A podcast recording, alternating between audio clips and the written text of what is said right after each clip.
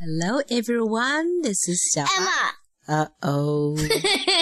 always, always. 今天我们继续来讲《小毛毛虫历险记》，好吗？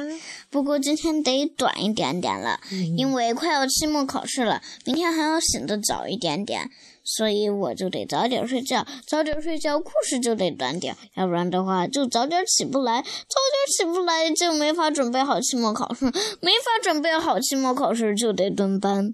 That is already a very, very long speech, Emma.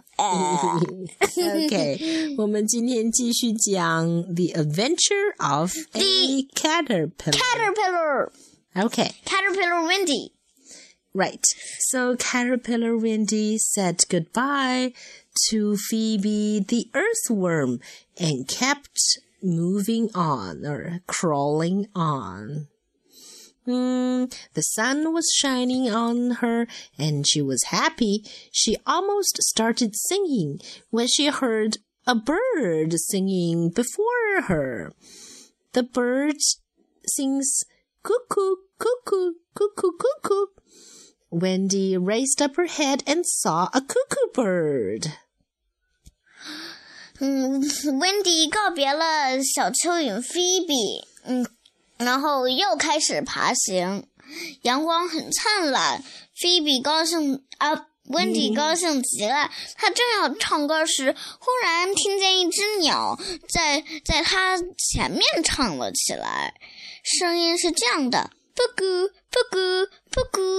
布谷。她抬头一看，原来是一只布谷鸟。 Hmm.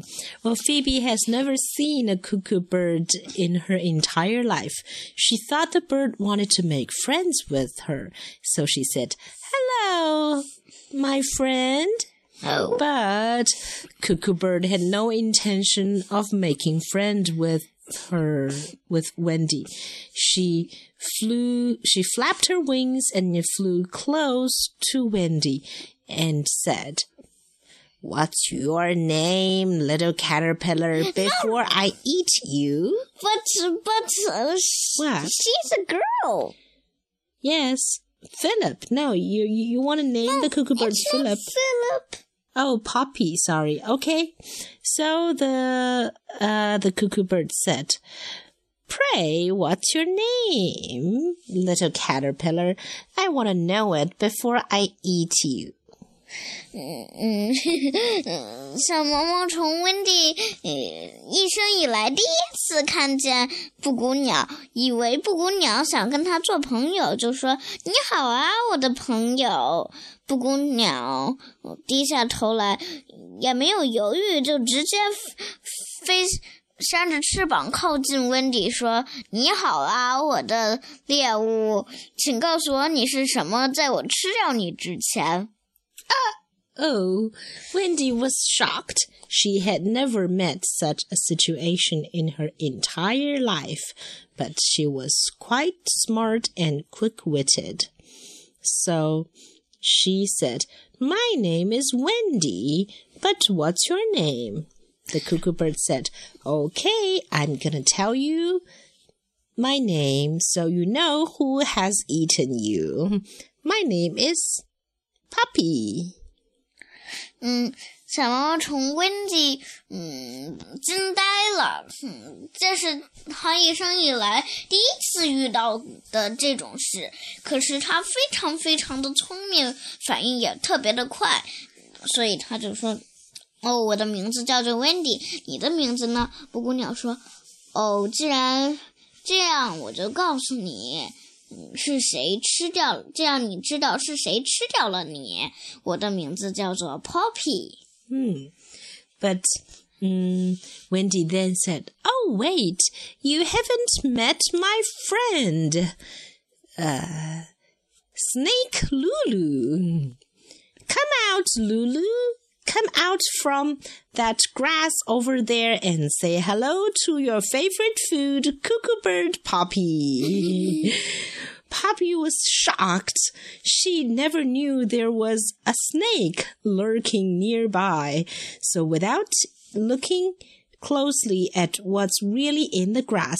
She said, Oh, I do not want to meet your friend Lulu. Actually, I have an urgent business. Bye. and then she flew away.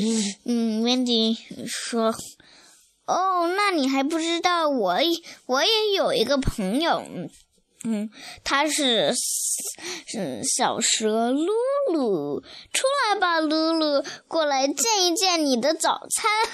嗯，布谷鸟，这回轮到布谷鸟惊呆了。嗯，他他说他说。”哦，我不想见你的朋友。其实我有一个非常重要的工作还没有做完。再见啦！然后就飞走了，也没有看清楚那堆草里面的是什么。嗯是 Now Wendy was relieved. 嗯，Phew！Wendy 现在逃脱了危险，她总算是可以继续旅行了。And she said, "Ooh." Talking of grass, I am a little bit hungry. Now I am going to have my breakfast. Bye. 嗯，然后小毛虫温蒂说：“ 哦，说到草，我又一点点饿了。现在我该吃我的早餐了。再见。”在他走了不久，真的有一条蛇叫做 露露走了过来。他说。嗯，刚才我好像闻到一只布谷鸟的气味，唉，真是错过呀！下回我一定要捉住它。Okay, this is Emma's way of ending today's show, but listen carefully because the little caterpillar story will continue. Long and long, because she never found her mommy now. She's so still that, not found her mommy. So yet. that's all for today. Goodbye. Goodbye.